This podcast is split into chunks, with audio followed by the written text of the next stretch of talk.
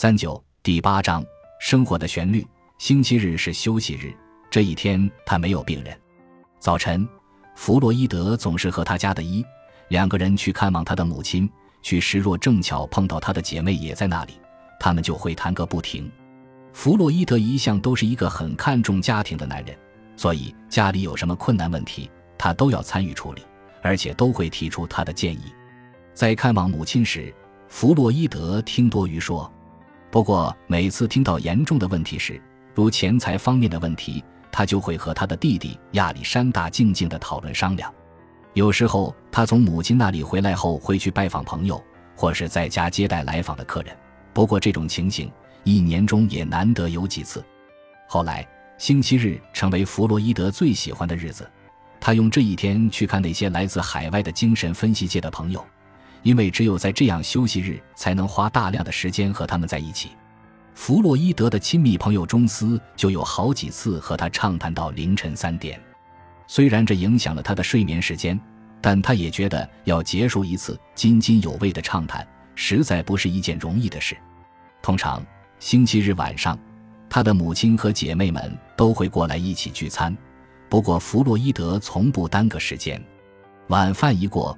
他就溜到自己的房间去，如果有什么话要私下和他谈，就得到他的房间里去找他。对弗洛伊德来说，星期日固然是难得的休息日，但同时也是难得的写作时间。弗洛伊德的大多数作品都是在星期日写出来的。在弗洛伊德的爱情生活中，玛莎确实是他唯一的对象，他是玛莎如珍宝，其重要性永在他人之上。虽然有种种迹象表明他的婚姻生活中比较热情的部分比一般男人结束的早，不过他对玛莎始终都是很忠诚和挚爱的。有一位作家曾说，玛莎简直成了洗烫刷扫的管家婆，她从来就没有休息过，也没想到过要休息，因为即使打扫干净了，也还有工作要做。其实不尽然，玛莎虽然是一个很能干的主妇，但是对她而言，与其说家务第一，还不如说家庭第一来的确切。而且，他也绝不是那种保姆型的人。实际上，他是一个很重生活情趣的高级知识分子。他晚上的时间都用于念书，所以直到他死为止，他始终都能赶上最新的学术潮流。那时候，许多当代有名的文人都曾到弗洛伊德家做客，其中德国大文豪托马斯曼的到访更使玛莎欣喜若狂。因为托马斯曼是他最喜欢的作家之一，玛莎很少有机会，也许是没有兴趣去探求纯学术性的研究，而且对她丈夫的研究工作也很少有什么特别认识。不过，在弗洛伊德的信件中，偶尔会提到有关格拉迪瓦、达芬奇、摩西等人的著作，其中有些知识是从他那里获知的。有一位美国作家写过一本书。里面有关弗洛伊德和他的孩子们之间的关系，其中有两则是不够确切的。福氏的儿子们念了这一段文字，都震惊的不得了。令他们惊奇的第一件事是说，弗洛伊德对孩子们的亲热，并不是一种自然的流露。事实恰恰相反，中斯有一次就说，他亲眼看到他女儿趴在他的大腿上撒娇那种情景。他那自然流露的感情真是表露无遗。对弗洛伊德而言，能和孩子们在一起，分享他们的快乐是他的最大兴趣。假日大家在一起时，他也把宝贵的时间用在他的孩子们身上。更奇怪的一件事是，那位美国作家说弗洛伊德是一个严酷的父亲，说他的孩子是在敬畏、服从的严肃气氛之中长大的。其实正好相反。如果要找弗洛伊德教育孩子方法的毛病，唯一的一点，也就是他那不寻常的宽大放任。在那个时代，让孩子们的性格自由发展，很少加以限制或惩处，是少有的现象。弗洛伊德显然已走在前面，而其效果也非常好。不管是他的儿子或女儿，他们后来的发展都令人满意。在弗洛伊德的家里，最不寻常的一点，就是那种出奇的和谐气氛。孩子们都和他们的父母一样具有高度的幽默感，所以他们的生活中充满了欢笑，彼此之间偶尔也有挪余，但是绝对没有恶意的玩笑或者无端的发脾气。这一家人中，没有一个人能想起他们之间曾有过争吵的事。弗洛伊德常说，人生有三件事不能过多的打经济算盘，那就是健康、教育和旅行。他还认为，让孩子们穿着好的衣服，对于他们的自重、自爱也是很重要的。弗洛伊德特别注意孩子们的假期和旅游，认为绝不能因为没有钱而扫他们的心，所以在这方面，他们要什么就给什么。而他们从来也不辜负他的好意，足以表明他的孩子有很好的性格。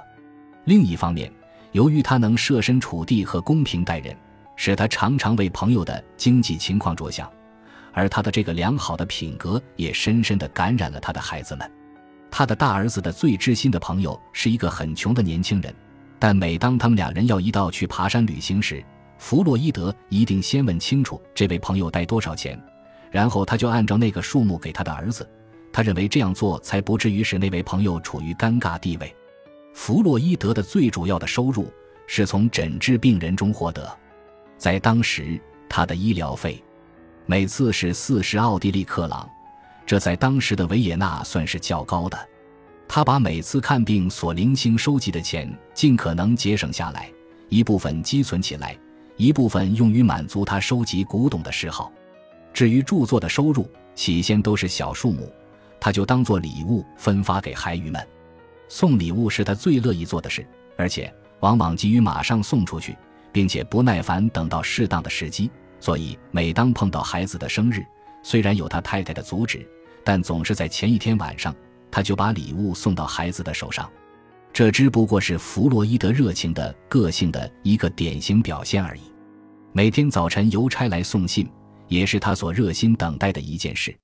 他不但很喜欢接信，假如他的朋友不能像他那样很快回他的信的话，他往往很容易不耐烦起来。弗洛伊德对于金钱上的往来交易从来都是毫无兴趣，他把一切节省下来的钱都投资到保险和政府的债券上去，绝不搞证券交换的活动。不过，他的这些积蓄都因奥国经济形势恶化所引起的通货膨胀。而赔得一干二净。后来他接受教训，等到又有了积蓄时，虽然还是投资到政府公债上去，但把大部分送到国外去，存在比较安全的银行里。